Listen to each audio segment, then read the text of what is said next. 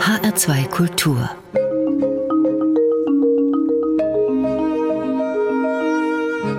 Hörbuchzeit Heute mit Dorothee Meyer-Karweg und Christiane Hillebrand und einer Hörbuchbesprechung von Leonie Berger. Es geht um den ersten Roman von Simon Bill. Von seiner Ausbildung her ist er eigentlich bildender Künstler und das thematisiert er auch im Buch, das auch als Hörbuch vorliegt. Dann sprechen wir über ein Hörbuch von Jens Wawrecek, bekannt aus den drei Fragezeichen und großer Hitchcock-Fan.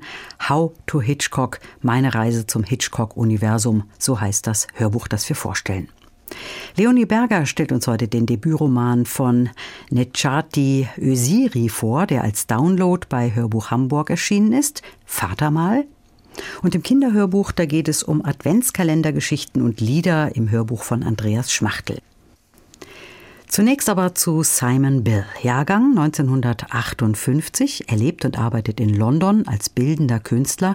Er hat am Royal College of Art und an der St. Martin's School of Art studiert und fühlt sich der YBA-Gruppe junger bildender Künstlerinnen und Künstler verbunden. YBA, da steht für Young British Artists und ist die Bezeichnung für eine etwa 1988 entstandene lose Gruppe damals junger britischer Künstler. Jetzt hat Simon Bill seinen ersten Roman geschrieben, der auch als Hörbuch erschienen ist. Und Sie sind also der Künstler, so der Titel. Dorothee Meyer-Karwig, wer wird denn hier im Titel direkt angesprochen? Der Held bzw. Antiheld ist ein Londoner Künstler, der aus der Ich-Perspektive schreibt und aus seinem Leben berichtet. Warum denn Antiheld?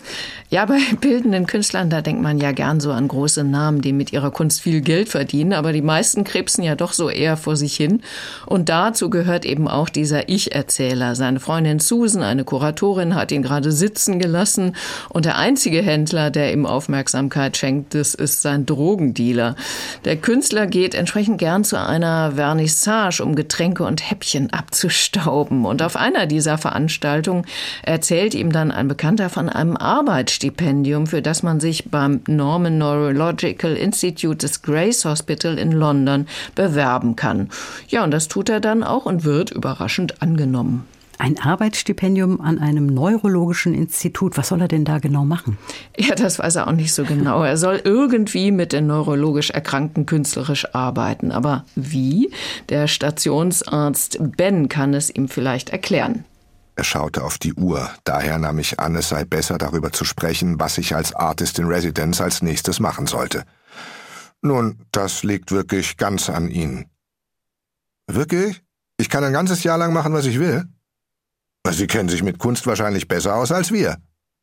Aber wenn Sie nicht wissen, was ein Gastkünstler macht, warum bin ich dann hier? Ich meine, was...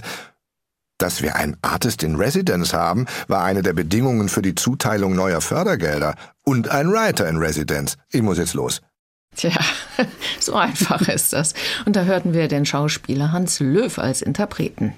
Ich stelle es mir aber gar nicht so einfach vor, mit neurologischen Patienten künstlerisch zu arbeiten, zumal man ja wahrscheinlich keine Ahnung hat, mit welchen Krankheiten es man hier zu tun hat.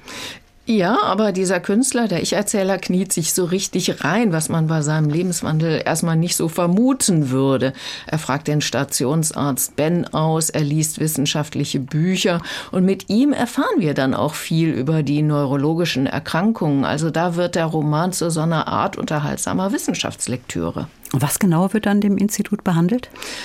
Ja, also da gibt es beispielsweise eine junge Frau, Emily, die durch eine Virusinfektion ihr Gedächtnis verloren hat und sich nur noch Dinge merken kann, die maximal 15 Minuten zurückliegen. Ein anderer, Colin, kann nach einem Schlaganfall keine Gesichter mehr erkennen, auch nicht das seiner Frau. Ja, dann gibt's noch zwei Blinde, deren Augen komplett in Ordnung sind und die sogar auch einen Ball fangen können, den man ihnen zuwirft, die aber nicht wahrnehmen, dass sie etwas sehen können und so weiter und so fort. Also das sind schon sehr spannende Krankheitsgeschichten. Was erfahren wir über den Künstler? Ja, der geht weiterhin auf eine Vernissage nach der anderen und beschreibt dann hier mit viel Ironie und Witz die Kunstwelt, in der jeder auf der Jagd nach dem neuesten Hype ist. Natürlich auch der Ich-Erzähler, der ja irgendwann doch mal erfolgreich sein will. Dazu hören wir einen Ausschnitt, da sitzt er mit einem befreundeten Künstlerpaar bei seinem Galeristen. Alle trinken, koksen und die anderen geben gute Ratschläge. Du könntest sowas wie eine Performance machen. Du gehst auf Vernissagen und tust so, als hättest du einen Anfall. Nimm jemanden mit einer Kamera mit, der das filmt, wie die Leute darauf reagieren. Die Idee stammte von Tinas Freund. Barry, äh, Aiden, Carl? Nee, das gibt es schon, dieser Typ aus Frankreich. Ach, genau dieser Franzose tauchte auf Vernissagen in ganz London und auf der Biennale in Venedig auf. Als er das auch auf der Freeze Art Fair machte, konnten ihn die Leute schon nicht mehr sehen. Das ist zwei oder drei Jahre her. Du könntest Leute mit Gehirnschäden fotografieren und dann ähm, also die Bilder umgekehrt aufhängen oder, oder, oder seitwärts. Na, du weißt schon, wie so eine andere Perspektive oder so. Doch dann wurde uns klar, dass wir alle eine Einladung zu einer Vernissage mit einer solchen Ausstellung bekommen hatten, die in der nächsten Woche Eröffnung hatte.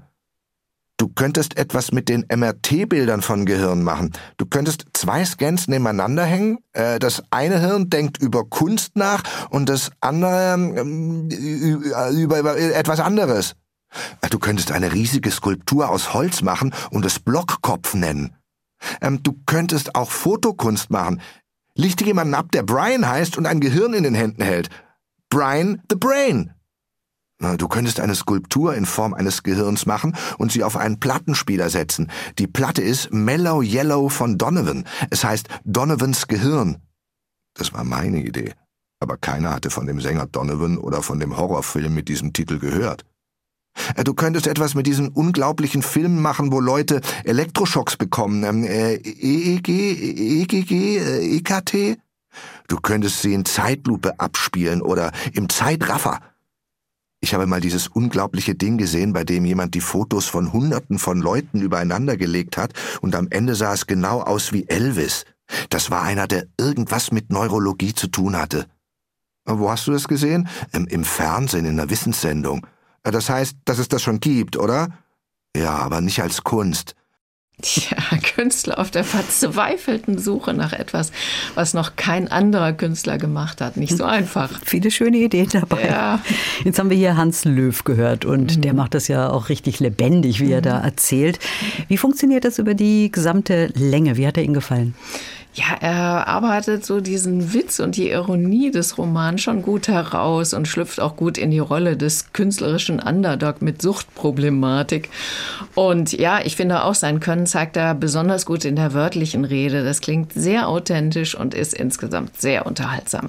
Wie gefällt Ihnen das Hörbuch insgesamt? Also gelingt dieser Spagat auch zwischen dieser Kunstwelt und dann diesem neurologischen Institut auf der anderen Seite? Ja, man denkt, das eine hat mit dem anderen wenig zu tun, aber solche Arbeitsstipendien für Künstler sind ja nicht ungewöhnlich. Warum nicht auch mal an einer neurologischen Klinik?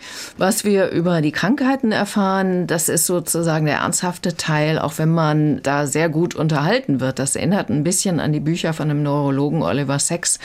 Und der Kunstbetrieb dagegen, der wird richtig genüsslich durch den Kakao gezogen. Also diese Jagd nach dem nächsten Hype, die Konkurrenz auch, das wird am Schluss des Romans nochmal richtig schön auf die Spitze getrieben.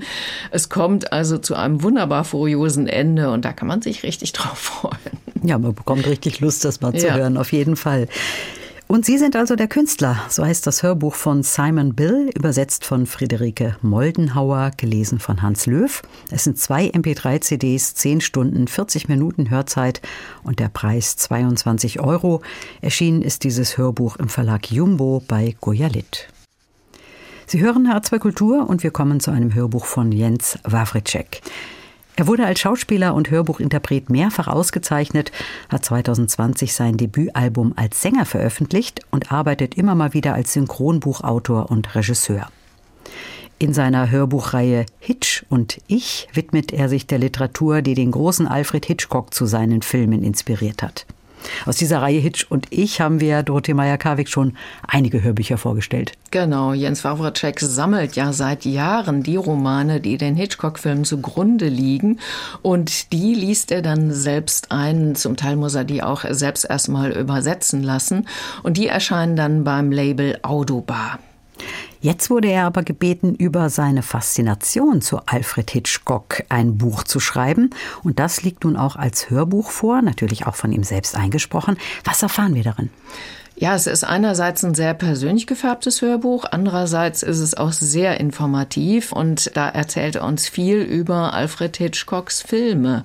Jens Wawrczyk bekennt als erstes, dass er eigentlich ein richtiger Angsthase sei und stellt sich dann selbst die Frage, warum so ein Hasenfuß wie er sich ausgerechnet für Hitchcock-Filme begeistern kann. Die sind ja mitunter mehr als spannend, eher gruselig.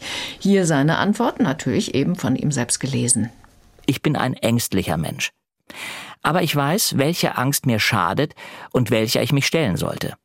Die Angst, die Hitchcock erzeugt, hat eine heilsame Wirkung. Sie macht uns nobler, durchlässiger, mitfühlender. Der unschuldig Verfolgte in North by Northwest, der unsichtbare Dritte 1959, die verzweifelte Mutter aus The Man Who Knew Too Much, der Mann, der zu viel wusste 1956, der Voyeur in Rear Window, das Fenster zum Hof 1954. In den Charakteren seiner Filme erkennen wir uns wieder. Das sind wir. Vielleicht sogar Norman Bates. Tja, und wer jetzt nicht weiß, wer Norman Bates ist, in diesem Hörbuch wird das natürlich erklärt. Wie ist denn das Hörbuch aufgebaut? Werden da die Filme von Alfred Hitchcock nacheinander abgehandelt, so wie eine Art Nachschlagewerk? Nein, das ist kein Nachschlagewerk. Was das Buch bzw. Hörbuch ist, auch dazu lasse ich den Autor mal selbst zu Wort kommen. How to Hitchcock erhebt weder den Anspruch auf Vollständigkeit noch auf Objektivität. Auch das How to sollten Sie nicht allzu ernst nehmen. Keine Angst. Ich schreibe Ihnen nicht vor, wie Sie einen Film von Alfred Hitchcock zu sehen haben. Das ist eine sehr intime Angelegenheit. Da gibt es weder falsch noch richtig.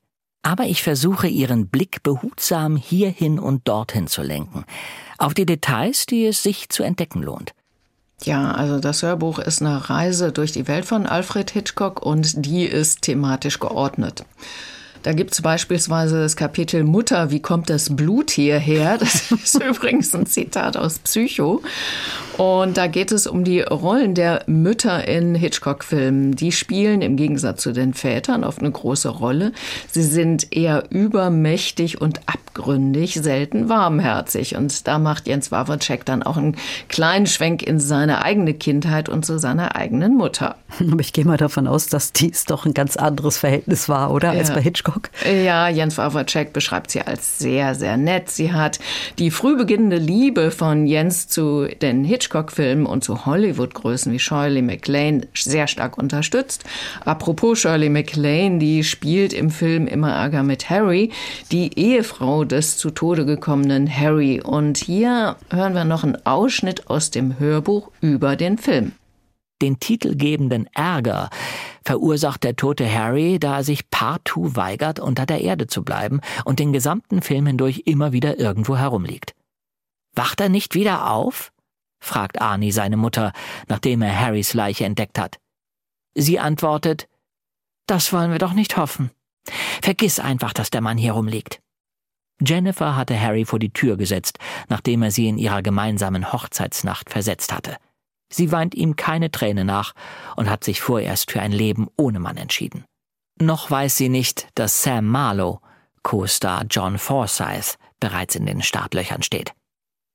Shirley MacLaine ist bezaubernd in ihrer Mischung aus Naivität und Abgeklärtheit. Trotz ihrer reichlich schnoddrigen Reaktion auf Harrys Leiche wirkt sie niemals kalt. Alleinerziehend, unabhängig, modern.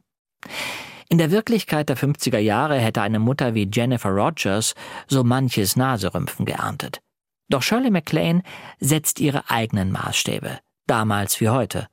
The Trouble with Harry dieses kleine, bescheidene, schwarzhumorige Juwel mit seinem souveränen Understatement, seinem saloppen Umgang mit Tod und Moral ist einer von Hitchcocks britischsten Filmen, obwohl er in Vermont und Hollywood gedreht wurde.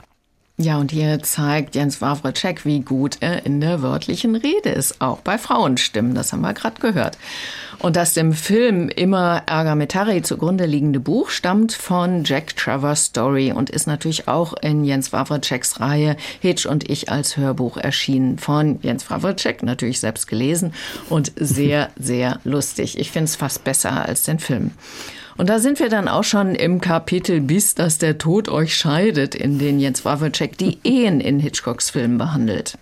meine, die Filme liegen ja schon ein bisschen mhm. länger zurück, aber wenn man sich erinnert, die Ehen sind auch nicht immer so ganz konfliktfrei in den Filmen. Nee, ganz und gar nicht. Ich sag nur Rebecca, Sabotage, Suspicion, also Verdacht und so weiter. Und die darin beschriebenen Ehen sind im besten Fall unglücklich, oft sogar tödlich. Und wie Jens Wawacek mit großem Detailwissen hier beschreibt. Ja, und so geht's weiter. Wawacek spricht über die Schurkinnen und Schurken in Hitchcocks Filmen, darüber, wie sich ähm, die Romanvorlagen im Film wandelten. Und er spricht über die seiner Ansicht nach unterschätzten Hitchcock-Filme, aber auch die wenigen, die ihm nicht so gut gefallen haben. Er macht aber auch im Kapitel Der innere Kompass einen kleinen Schwenk aufs eigene Leben, also seine Zeit in den USA, wo er an der Schauspielschule war und sein Leben in London und wie er auch dort immer auf den Spuren Hitchcocks wandelte. Also alles in allem ein persönlicher Blick mhm. auf die Hitchcock-Filme. Erfahren wir denn auch was Persönliches über den Filmemacher selbst? Ja, überraschend wenig. Im Zentrum stehen die Filme und nicht die Person Alfred Hitchcock. Also erfahren wir gerade mal, dass er selbst eine liebevolle Ehe geführt hat, aber mehr nicht. Auch den mitunter etwas schwierigen Umgang Hitchcocks mit den Blondinen, die in seinen Filmen spielten, erwähnt Jens Wawrcek nur am Rande. Wem würden Sie denn dieses Hörbuch empfehlen? Ist das jetzt nur was für die, die auch die Hitchcock-Filme kennen oder Hitchcock-Kenner sind oder auch für die, die gar nicht so viel Filme jetzt noch im Kopf haben oder erinnern können? Also es hilft natürlich, die Filme gesehen zu haben. Man muss jetzt aber kein eingefleischter Fan sein. Jens Wawacek gibt nämlich immer wieder so kleine Zusammenfassungen der Filme, so dass man sich wirklich sehr gut orientieren kann, immer weiß, über was er da eigentlich redet. Und darüber hinaus kann man sagen, er weiß unendlich viel über die Filme, die Schauspieler, die Kameraführung, die eingesetzte Musik und so weiter und erzählt alles so begeistert und begeisternd, dass das wirklich ansteckt. Mein Fazit ist, das ist ein liebevoller, sehr detailreicher und auch sehr unterhaltsamer Blick auf Hitchcocks Werk. Da bekommt man gleich Lust, die Reihe zu hören, Hitch und ich, oder sich den einen oder anderen Film nochmal anzusehen. Ganz herzlichen Dank, Dorothee Meyer-Karweg. How to Hitchcock, meine Reise durch das Hitchcock-Universum. So heißt dieses Hörbuch von Jens Wawricek, gelesen vom Autor selbst. Eine MP3-CD, siebeneinhalb Stunden Hörzeit zum Preis von knapp 16 Euro. Erschienen bei Goldbeck Records im Label Audiobar. Necati Öziri ist ein deutscher Dramaturg und Autor türkischer Abstammung. Er ist 1988 geboren in Datteln im Ruhrgebiet. Er hat Philosophie, Germanistik und neue deutsche Literatur in Bochum, Istanbul und Berlin studiert. Heute lebt er in Berlin und schreibt und arbeitet als Theaterautor für das Maxim Gorki Theater, das Nationaltheater Mannheim und das Schauspielhaus Zürich. Vatermal, so sein Debütroman, dieses Buch stand 2023 auf der Shortlist des Deutschen Buchpreises. Leonie Berger hat das Hörbuch, das nun als Download bei Hörbuch Hamburg erschien, gehört und beginnt in ihrer Besprechung mit einem kurzen Ausschnitt. Wie sagt man Papa, ohne dass ein Fragezeichen zu hören ist? Bis ich eine Antwort habe, bleibe ich beim Metin. Es ist eine Art Brief an den Vater, den Ada hier verfasst. Ada liegt mit einer schweren Autoimmunerkrankung in einer Klinik. Er weiß nicht, wie lange er noch zu leben hat. Zeit also, dem Vater einiges zu erzählen. Dieser hat viel verpasst, seit er die Familie verlassen hat und in die Türkei zurückgekehrt ist. Da war Ada noch sehr klein, an den Vater kann er sich kaum erinnern. Aber das ist kein Grund, ihn davonkommen zu lassen. Du sollst wissen, wer ich gewesen bin, damit du niemals die Erleichterung fühlst, von der ich so oft heimlich träumte, von einem Toten angeschwiegen zu werden. Ich möchte dir für immer die Möglichkeit nehmen, nicht zu wissen, wer ich war. Du sollst erfahren, wie es deiner Familie in Deutschland ging. Man kann es sich denken, diese Familie hatte es schwer in Deutschland. Ada erzählt rückblickend von seiner Mutter Ümran, der Schwester Eileen und von seinen eigenen Erfahrungen. Ümran ist mit ihrer Situation überfordert, als alleinerziehende Mutter mit Migrationsbiografie und zwei Kindern. Eileen wächst eine Zeit lang bei der Großmutter auf, die ebenfalls in Deutschland ist, kommt dann zurück, wird aber nach einem großen Streit in einer Pflegefamilie untergebracht. Ada wiederum hängt als Teenager meist mit ein paar Kumpels am Bahnhof ab. Polizeikontrollen scheinen sie anzuziehen, wie das Licht die Motten. Nach und nach erfahren wir immer mehr von Adas Leben und seiner Familie, vom Anderssein und Dazugehören, vom Festsitzen in sozialen Klassen und der Möglichkeit, sich frei zu machen. Autor Nejati Öziri findet dafür eingängige, aber ungewöhnliche Bilder. Ich wünschte, Metin, man könnte Erinnerung einfangen. Wie Insekten, die ein Eigenleben haben, einen eingebauten Instinkt, der sie leitet. Ich würde sie in runden Einweggläsern aufbewahren, die Deckel fest zugeschraubt. So stehen sie dann nebeneinander aufgereiht in einem Wandschrank im Keller. Lauter drahtige Lebewesen, manche mit Flügeln, manche mit Panzern und alle mit Fühlern. Jedes eine eigene Erfahrung, die die Anleitung enthält, eine ganze Welt zu bauen. Und wann immer ich wollte, würde ich eines der Gläser herausnehmen, den Deckel, in dem ein kleines Loch ist, damit sie atmen können, aufdrehen und meine Finger hineinhalten. Ich lasse dann das haarige Tierchen mit seinen langen Beinen über meinen Handrücken auf den Unterarm krabbeln, die Schulter hoch, über den Hals, in meinen Mund. Schließe die Augen und schlucke es runter. Und wenn ich die Augen wieder öffne, bin ich an einem anderen Ort. Schauspieler Erei von Igelmess versteht es, den Rhythmus des Textes transparent zu machen und gibt ihm so einen ganz eigenen Klang. Und eines hat das Hörbuch dem gedruckten Buch zweifelsfrei voraus, vor allem wenn man, wie Arda und seine Kumpels es sagen würden, eine deutsche Kartoffel ist. Das fängt bei Wörtern wie These, Tante, Amja, Onkel oder Olum, mein Sohn an, ist da aber noch lange nicht vorbei. Eines Tages fragt Arda den Vater seines Freundes Serkan Amja, was die Schriftzeichen in seinem Dönerladen bedeuten. Olum, du bist Türke. Sag deiner Mutter, sie soll dir endlich Türkisch beibringen. Er dreht sich um und schwingt seine Hände durch die Luft wie ein Dirigent. Da steht Gel, Gel, ne ol, yine gel. Er sagt es langsam und mit besonders angestrengter Stimme, als wäre es ein Gebet oder ein Gedicht oder irgendetwas anderes, worauf auf jeden Fall erstmal ein Moment Stille folgen muss. Weshalb ich beschließe, lieber nicht nochmal zu fragen, was es heißt. Doch Mervetese sieht mir das natürlich an. Es bedeutet, komm, wer auch immer du bist, komm. Das Hörbuch Vatermal bietet so, auch akustisch gesehen, vielerlei Einsichten, die sonst nicht leicht zu bekommen sind. Eray von Igelmes in der Türkei geboren, aber wie Autor Necati Öziri im Ruhrgebiet aufgewachsen, kann hier mit seiner Mehrsprachigkeit punkten. Auch wenn er die verschiedenen Perspektiven im Roman, etwa die der Mutter oder der Schwester, mit unterschiedlichen Sprechhaltungen noch besser hätte differenzieren können, hört man ihm dennoch gerne zu. Vatermal ist eine vielschichtige, bewegende, aber auch unterhaltsam erzählte Geschichte. Einmal mehr wird hier deutlich, welch wichtige Rolle die Herkunft eines Menschen weiterhin spielt und wie seltsam schwer es ist, in einer Einwanderungsgesellschaft zu einem gemeinsamen Wir zu kommen.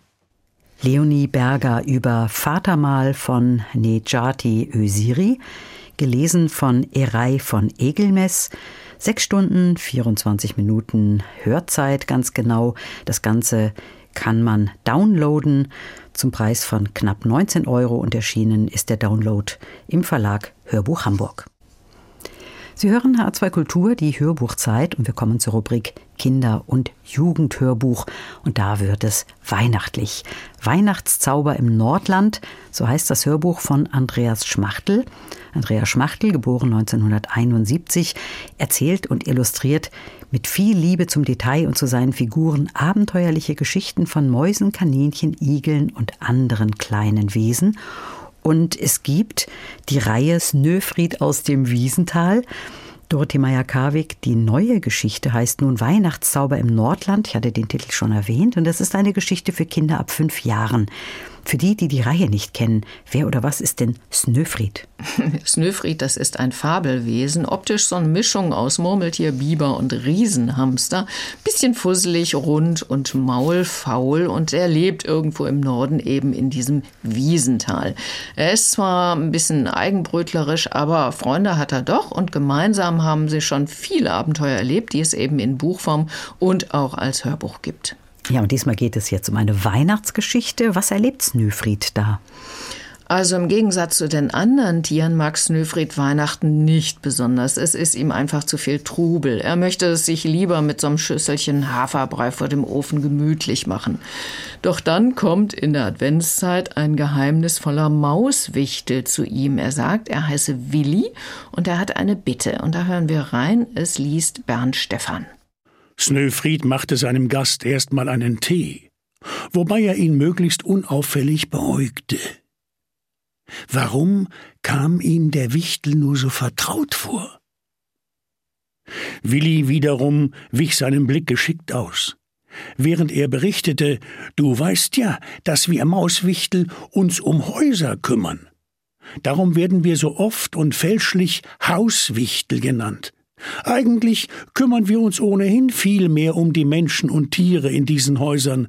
Vor allem in der Vorweihnachtszeit gibt es Unmengen zu tun. Und äh, wobei brauchst du meine Hilfe? fragte Snöfried. Gar nicht, gestand Willi. Mein Freund Ole aber. Er hat sich den Fuß verknackst, und nun kann Ole all den Weihnachtskram für seine Leute nicht erledigen. Ich würde ihm ja helfen, aber dann kann ich all den Weihnachtskram für meine Leute nicht erledigen. Ein verknackster Fuß ist doch nicht so schlimm, fand Snöfried. Ah, dann waren es wohl zwei verknackste Füße, stammelte Willi und entschied. Jedenfalls äh, braucht er dich. Skeptisch blickte Snöfried den Mauswichtel an. Irgendetwas war hier äußerst merkwürdig. Ja, aber er entscheidet sich dann doch, diesem Ole zu helfen. Dieser Ole wohnt weit weg und da soll Snöfried jetzt hin. Naja, wir haben ja gelernt, er sitzt lieber vor dem warmen Ofen. Da ja. gefällt es ihm wahrscheinlich nicht so sehr, jetzt diesen schönen warmen Platz zu verlassen, oder? Nein, aber er ist eben zwar etwas maulig und griesgrämig, aber doch im Inneren seines Herzens ein guter Kerl. Und so macht er sich dann auf den Weg. Und sein Freund, der kleine Kauz Björn, der kommt mit. Die drei waren schon ein Weilchen unterwegs. Was einfacher klingt, als es war. Der Schnee reichte Snöfried und Willi nämlich bis an die Ohren, und zwischen den frisch fallenden Flocken hatte sich der arme Björn beinahe verflogen. Zweimal. Darum zog er es vor, zu Fuß hinter Snöfried herzumarschieren. Alles in allem sah das Wiesental unter seiner weißen Decke recht hübsch aus, aber eben auch überall gleich. Darum hatte Snöfried schon bald keinen Schimmer mehr, wo sie sein mochten. Umso erstaunter war er, als Willi plötzlich verkündete Hier biege ich links ab, dort hinten liegt nämlich das Haus, um das ich mich kümmere. Und äh, wir? fragte Björn leicht verdattert. Ihr braucht nur dem Weg dort drüben zu folgen, immer nordwärts, dann kommt ihr direkt zu Ole. Ihr könnt es gar nicht verfehlen, rief Willi. Einen Moment wippte noch seine rote Mütze durch den Schnee, und so plötzlich, wie er erschienen war, war er auch wieder verschwunden. Tja, und da sind Snöfried und Kautz Björn etwas irritiert, dass sie jetzt alleine stehen. Aber sie stapfen dann weiter durch den dicken Schnee und unterwegs treffen sie dann noch Mausgnome, Türgeistchen, Heinzelweibchen und andere, denen sie zu einer warmen Mahlzeit verhelfen. Sie sorgen bei den Schneehasen für Besinnlichkeit und schlichten dann auch noch einen Streit. Und am Ende der Reise erleben sie eine Überraschung und das hatte mit dem Mauswichtel Willi zu tun. Aber alle sind dann zufrieden und können Weihnachten feiern. Ja, mit Snöfried, der das dann doch auch ganz schön findet. Also eine richtig schöne Weihnachtsgeschichte für kleine Kinder. Ja, mit viel Schnee, mit Weihnachtszauber. Eine Geschichte, in der es um Hilfsbereitschaft und Freundschaft und generell um guten Umgang miteinander geht. Gelesen wird diese Geschichte ja von Bernd Stephan und ich finde, der kann sich wirklich gut in diese Figuren auch reinfühlen. Ja, das klingt richtig gemütlich, so ein bisschen großväterlich freundlich, also absolut passend für kleine Kinder. Es ist ein richtig schönes Hörbuch für die Advents- und Weihnachtszeit, generell die Winterzeit, sag ich mal. Und jetzt heißt ja dieses Hörbuch im Untertitel 24 Adventskalendergeschichten und Lieder. Da gehe ich jetzt mal davon aus, dass es auch 24 Kapitel gibt. Ja, die Geschichte ist in 24 Kapitel eingeteilt, so eben wie ein Adventskalender. Und theoretisch kann man an jedem Tag des Advents dann ein bisschen weiterhören. Aber das unterbricht den Erzählfluss. Also das Kind mhm. möchte ich sehen, dass das akzeptiert. Die Geschichte wird man eher, wenn überhaupt, mit wenigen Unterbrechungen hören. Das ist ja auch nicht besonders lang hier. Einige Pausen bieten sich vielleicht dort an, wo gesungene bekannte Weihnachtslieder zu hören sind. Und die sind übrigens wirklich richtig schön. Also bei diesem Adventskalender ist es erlaubt, Türchen auch früher zu öffnen. Ja, unbedingt. Vielen Dank, Dorothee Meyer-Karweg.